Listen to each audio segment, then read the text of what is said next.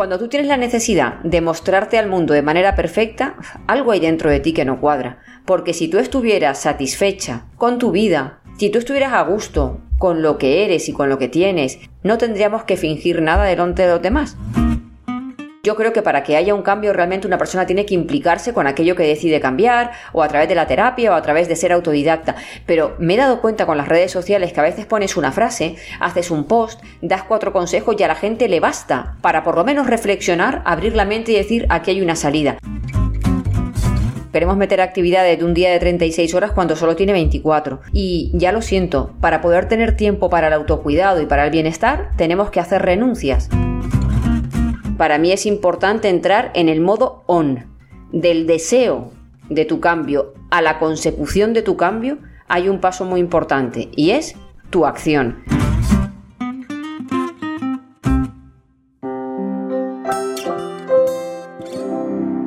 DKV. Activistas de la salud.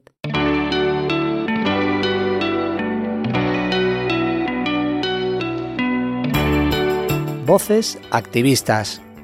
Historias para inspirar y emocionar. Cuidarse no siempre es una prioridad para las personas. La vida nos lleva de un lado para otro sin darnos tiempo a detenernos y a pensar qué es lo realmente importante. Las mujeres nos vemos inmersas en responsabilidades y tareas que no solo absorben nuestro tiempo, sino que también nos hacen perder la perspectiva y nos olvidamos de cuidarnos y no solo físicamente, sino también mentalmente. Bienvenidos, bienvenidas a Voces Activistas. Soy Beatriz Aguado, responsable de formación del Departamento de Personas en DKV Seguros. Y hoy vamos a hablar de la salud emocional de las mujeres. Me acompaña Patricia Ramírez. Ella es psicóloga, escritora y divulgadora. Está considerada como una de las psicólogas más influyentes de España y tiene el premio del Colegio Oficial de Psicólogos a la mejor divulgadora en redes sociales, un ámbito donde se mueve con gran soltura y profesionalidad.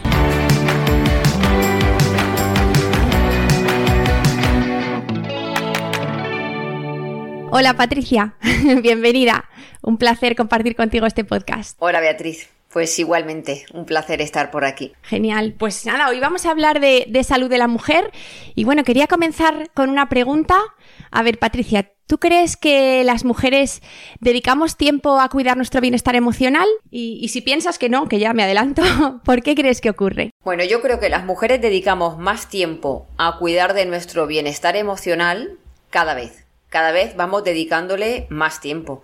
Cada vez entendemos que es una prioridad porque creo que venimos de unos años atrás en las que actuando como superwoman e intentando compaginar de una manera exigente y perfeccionista el trabajo, la vida personal, la vida familiar, la maternidad, la relación de pareja, igual nos hemos olvidado un poco de nosotras.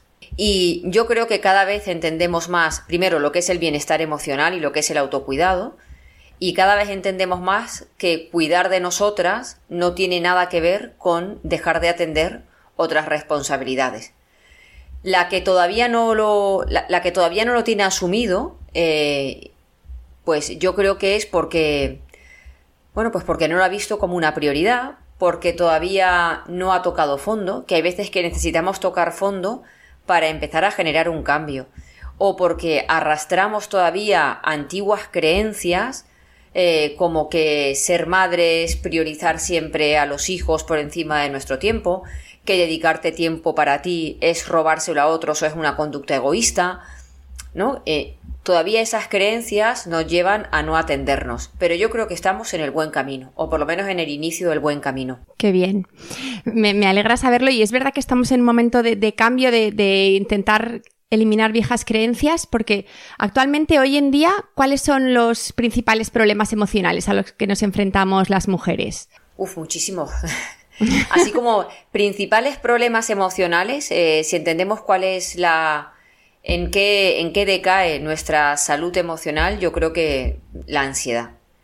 Eh, yo creo que los trastornos de ansiedad son la principal causa de dolor emocional o de sufrimiento en la mujer la ansiedad relacionada con muchos aspectos de nuestra vida, la ansiedad relacionada con que anticipamos todo lo malo que puede pasar. Tenemos también ansiedad porque ese nivel de exigencia y perfeccionismo que nos hemos impuesto nos impide a veces dedicar el tiempo adecuado a cada tarea y disfrutar de las cosas que hacemos.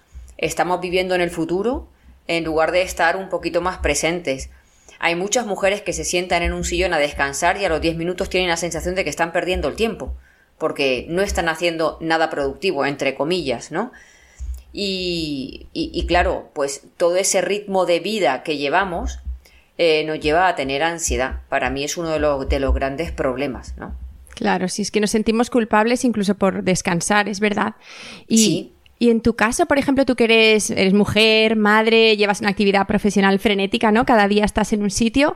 ¿Tú también tienes ansiedad y estrés? Pero fíjate, Beatriz, que yo hay, hay palabras que no introduciría. La gente cuando me ve a mí, que tú me has dicho, tú llevas un ritmo de vida, yo de mí quitaría la palabra frenética. O sea, a mí la gente me ve como muy activa, pero yo creo que he llegado, claro, yo tengo 50 años y son 26 años ya de carrera en el que he ido dosificando, porque seguramente hace 10, 15 años sí que iba así, con esa parte frenética, siendo además autónoma, con la idea de que no puedes renunciar a nada porque no sabes si mañana tendrás la oportunidad de que te llegue un proyecto como este, con miedo a tengo que cuidar de mis hijos, tengo esta responsabilidad económica, yo estaba divorciada, entonces eh, todavía te sientes como con mucha más carga, pero ha llegado un momento, yo creo que entre mi profesión y el aprendizaje que nos da la vida, que ese es muy importante, en el que hago a los ojos de los demás muchas cosas, pero las hago de una manera serena. Y para mí un proceso muy importante ha sido ahí el, priorizar. Primero cambiar creencias y saber, saber cuáles son las prioridades en mi vida. Entonces una prioridad en mi vida es eh, el tiempo de calidad que quiero pasar en familia. Otra prioridad importante en mi vida es la actividad física, el deporte o la manera en cómo nos alimentamos en casa, que eso requiere ir al mercado, cocinar de manera saludable eh, o leer, ¿no? Entonces, esas son prioridades y todo lo que gira en torno a mis prioridades lo voy ordenando.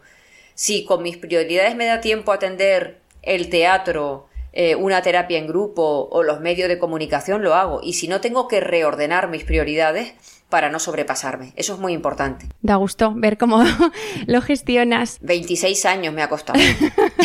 sí, sí, no, se nota y, realmente todo lo que transmites en, todos los consejos que transmites tanto en redes sociales como en el teatro, pues bueno, es un gusto ver que tú misma los aplicas, ¿no? Que en tu caso no se aplica el dicho de este de en casa del herrero cuchara de palo, ¿no? no, no, yo creo que vivimos en una vivimos en casa algo muy importante en mi casa son los valores y la coherencia. Y, y a mí me gusta ser coherente con mis valores. Tengo como muy clara mi escala de valores, la comparto con mi pareja. He, tratado de inculcar a mis hijos y educarlos en esos valores, a pesar de que ellos luego puedan elegir otros distintos. Y me parece que, que para mí algo muy importante es la autenticidad de una persona. Y para mí pasa por ser coherente. O sea, a mí cualquier persona que me ve en redes sociales cuando transmito alguna idea de lo que creo que es importante, de cómo tenemos que trabajar con nosotros mismos, cuando me conoce, pues ayer, por ejemplo, que impartí un, un, taller presencial en Valencia, la gente me dice, eres igual que en las redes. Digo, es que no podría ser de otra manera. No puede ser de otra manera. O sea, yo no puedo fingir un papel, yo no soy actriz, yo soy patricicóloga y patricicóloga es la que graba el vídeo y la que está en su casa educando a sus hijos. Y cuando yo hago un, un directo con mi hija, con la que tengo una complicidad increíble porque me la he trabajado muchísimo, mi abuela me decía, ¿qué suerte tienes con tus niños? Y yo pensaba, ¿suerte? Digo, anda, suerte. Digo, ¿cómo que suerte? Digo, un trabajazo que llevo con ellos, que para qué.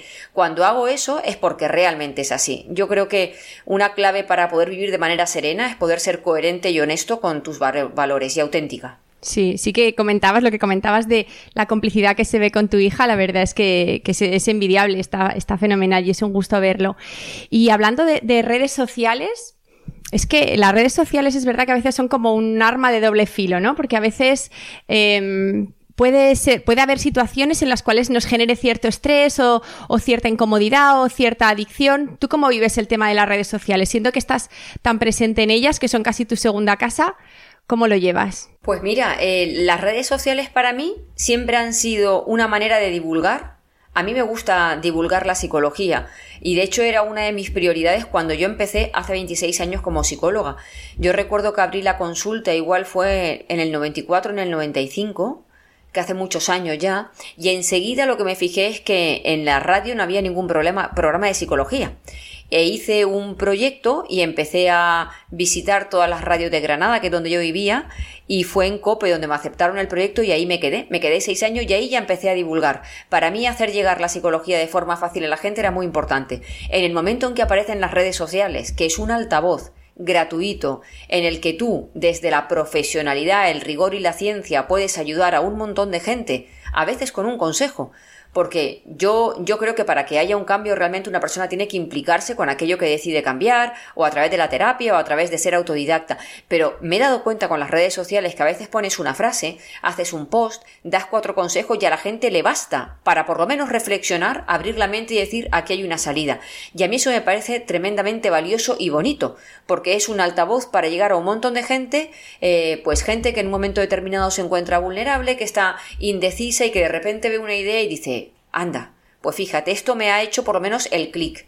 Entonces, para mí las redes sociales son una manera de llegar a mucha gente, de poder ayudar. Yo tengo eh, yo, por ejemplo, algo que imparto mucho en mis talleres es el sentido que nosotros tenemos a nuestra vida, a nuestro para qué. Y un sentido que tiene mi vida es poder ayudar a otras personas. Yo tengo una, una vocación de servicio y ya está. Otra gente tendrá otros talentos, yo tengo vocación de servicio. Y creo que es uno de los motivos por el que elegí la psicología.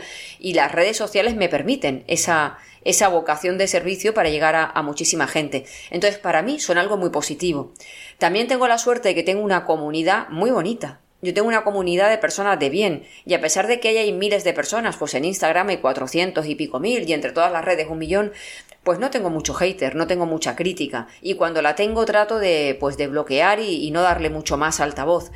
Y luego, a la hora de gestionar, pues llegó un momento en que a mí me sobrepasó, no me sobrepasó porque me generara ansiedad, sino porque yo vi que ya no llegaba y lo que hice fue ampliar mi equipo de trabajo y contratar a una directora de comunicación y a una community manager. O sea que tengo la suerte de que tengo mucha, mucha ayuda con dos profesionales maravillosas que me ayudan a gestionar las redes. No el contenido psicológico, que ese es mío, pero sí muchas veces atender mensajes, compartir cosas. Claro, está genial. Es que a veces no, no, hace falta llegar a todo, ¿verdad? O sea, hay un momento en el que tenemos que, que, delegar, que a veces nos cuesta, ¿no? Porque parece que los demás no lo van a hacer tan bien como nosotros, pero bueno, es muy importante quitarnos esa idea de encima y, y confiar, ¿no? Que lo, tal y como lo hagan los demás también va a estar muy bien. Y, y esto que tú dices a veces, ¿no? Esta, esta sensación que a veces hablas de no, no, no llego a nada, ¿no? Esta sensación que a veces tenemos las mujeres, que yo a veces digo lo de no me da la vida, ¿no? Eh, pues eh, a veces es importante saber cómo gestionar el tiempo y aprender a delegar y,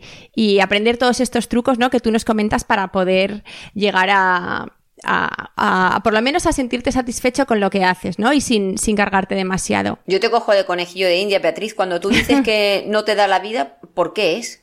¿Por qué no te da la vida? Yo creo que a veces es tener demasiados frentes abiertos, ¿no? Pues Vale. mujer, madre, trabajadora, bueno, amiga, tantas cosas a la vez, que quieres llegar a todo y quieres hacerlo todo perfecto y todo estupendo, ¿no? Y si, Claro, si pues fallas en algo parece que no, no te lo puedes perdonar, ¿no? Ya no estás cómoda. Ahí hay varios problemas. Primero, queremos meter actividades de un día de 36 horas cuando solo tiene 24. Entonces, lo primero que tenemos que hacer es revisar nuestra cantidad de actividades.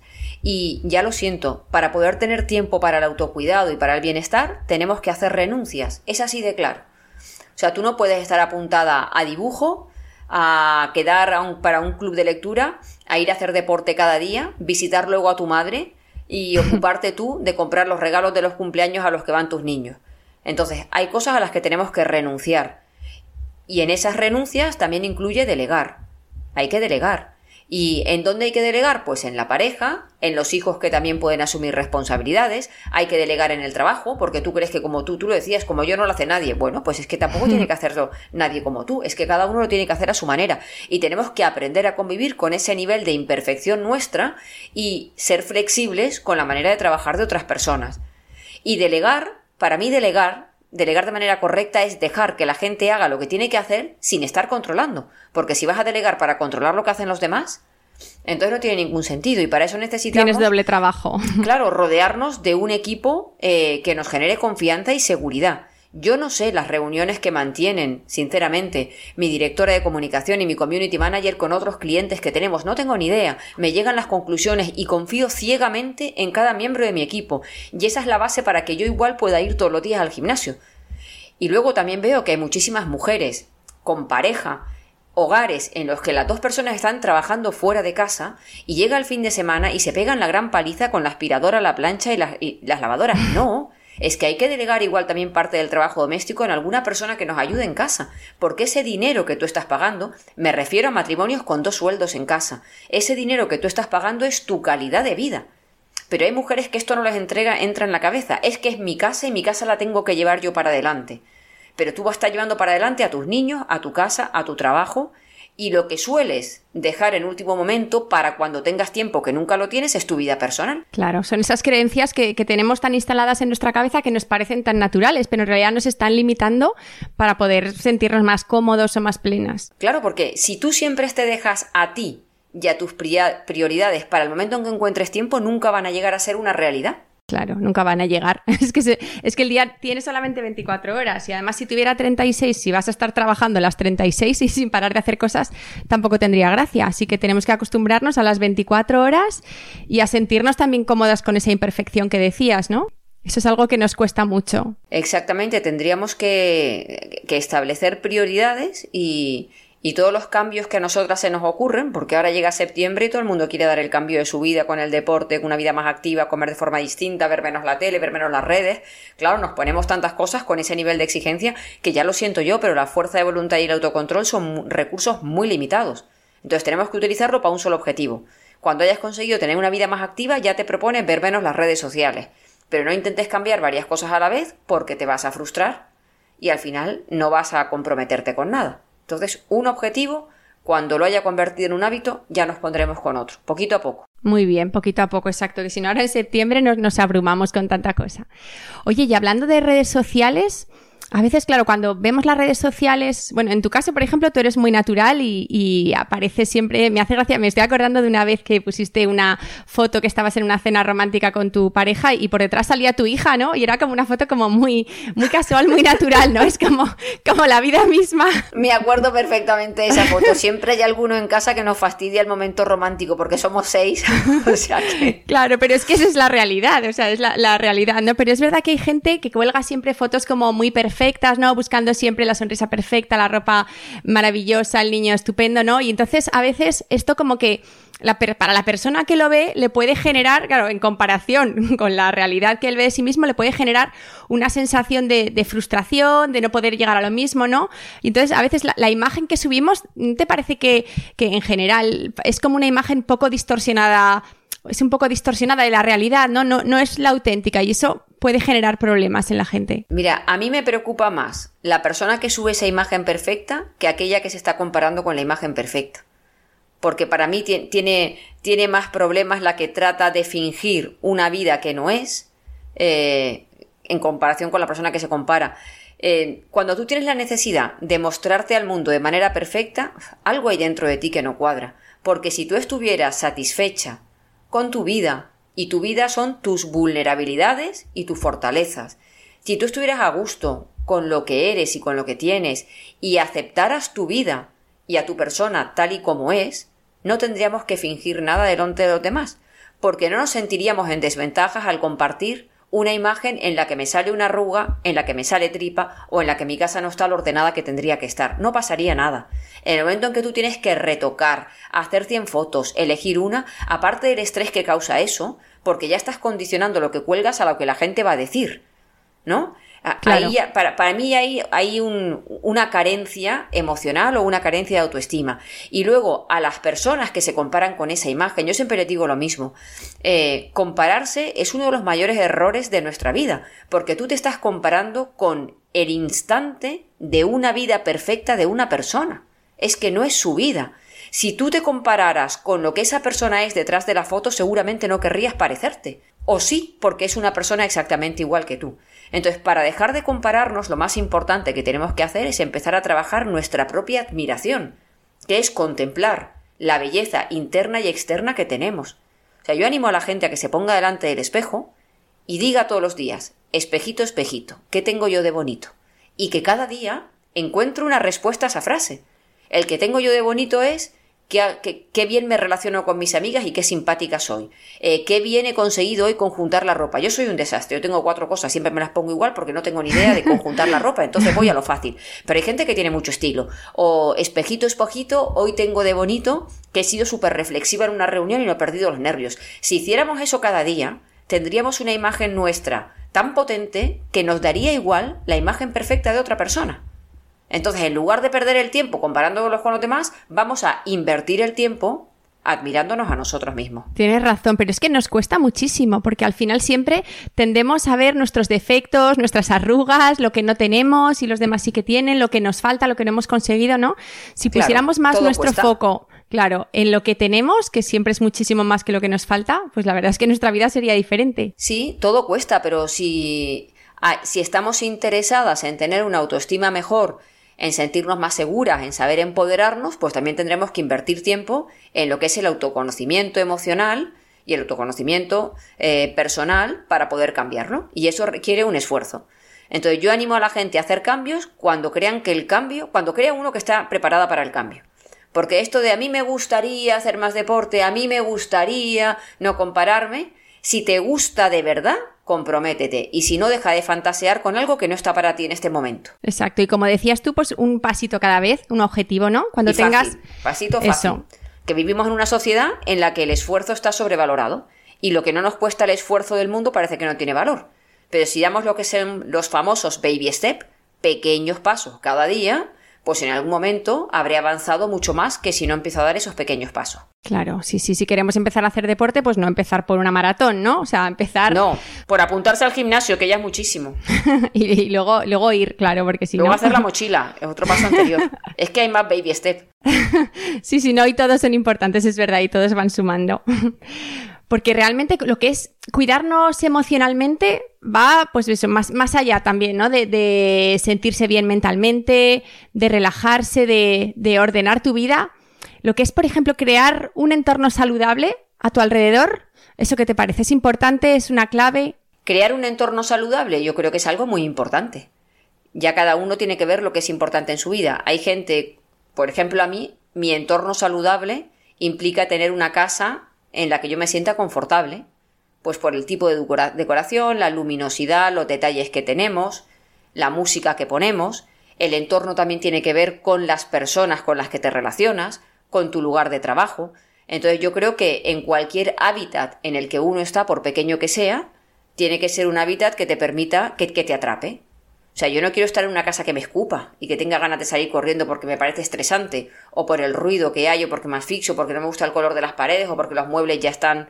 Eh, son, que, no, no, que no me gustan, ¿no? Tengo que estar en un sitio que me acoja y que sea amable y en el que esté a gusto, y a veces no hace falta invertir mucho dinero para eso, a veces son pequeños detalles eh, que nos ayudan. Y esto es aplicable a tu manera de vestir. Hay gente que tiene que cambiar su forma de vestir para estar más cómoda con una misma, o su color de pelo, o la gente con la que se relaciona, o el deporte que hace, u otra actividad. Claro, hacer pequeños cambios para realmente sentirte a gusto con, tus posibilidades, con tu entorno y en tu situación.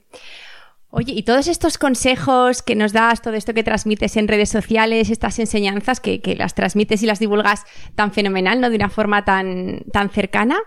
¿Esto cómo ha sido llevarlo a un escenario? Porque, claro, es una metodología totalmente diferente trasladarte a un, a un teatro, ¿no? A un escenario. ¿Nos puedes explicar un poco cómo ha sido este proceso de, llamado La ansiedad no mata, pero fatiga, que tiene una pinta estupenda? Bueno, pues yo ahí trabajo, tengo un compañero que es actor, es Rafa Blanca, entonces ha sido muy, ha sido muy fácil. Nuestra idea era, al principio era como teatralizar una conferencia o hablar de la ansiedad desde un punto cómico para que la gente que viene, que mucha gente que viene a los teatros, porque ya han venido miles de personas, pues tienen ansiedad, bueno, ¿quién no tiene ansiedad en esta vida, no? Eh, se pudiera identificar con el personaje de Rafa, que es el que hace de ansioso, pero se pudiese identificar desde la parte divertida, decir, jo, eso me pasa a mí, sin sufrir, y a la vez eh, el personaje de Rafa ansioso, pues en la obra de teatro se encuentra con Patri psicóloga que le va dando consejos a lo largo de la obra para manejar las situaciones que él vive desde la ansiedad. Eh, yo creo que en mi afán por divulgar, pues creo que esta es una manera muy divertida de divulgar y de hacer como terapia en, en supergrupo. Vamos a hacer una terapia en grupo para 600 personas que vinieron a Valencia el otro día y, y, que se lleven unos recursos psicológicos a la vez que se lo pasan bien con la historia, porque es una historia que va sucediendo, y que se rían y que salgan de aquí más felices de lo que, de lo que entraron. Bueno, Patri, pues, pues no sé si quieres añadir algo más. Que sigamos en esta en este camino que hemos cogido las mujeres, yo creo que de leer, de leer, de formarnos, yo cada vez que hago, por ejemplo, un taller de autoestima, pues aparecen 27 mujeres y un hombre. Es así, entonces yo creo que hay un interés femenino por el cuidado, porque nos hemos dado cuenta que nos hemos dejado mucho y que yo creo que ese interés simplemente hay que ponerlo ahora en, el suelo. O sea, hay que sembrarlo y empezar a trabajar con él. Que hay mucha gente que va a muchos cursos, se lee muchos libros, pero no pasa a la acción. Para mí es importante entrar en el modo on, del deseo de tu cambio a la consecución de tu cambio, hay un paso muy importante y es tu acción. Y si tú no intervienes y eres protagonista de ese cambio, ya puedes leer El Quijote de la psicología, que eso no va a cambiar tu mente ni tus comportamientos. Tenemos que generar el cambio. Y hay muchos recursos psicológicos para generar el cambio. Muy bien. Bueno, Patricia, pues ha sido un verdadero placer compartir contigo este podcast. Ha sido un honor estar aquí contigo y, bueno, darte las gracias en nombre también de todas las personas que nos están escuchando y de DKV por, por dar, dejarnos todas estas enseñanzas y todos estos consejos. Gracias a ti, gracias a todos. Un beso. Muy bien, un abrazo. Voces Activistas, un podcast de DKV.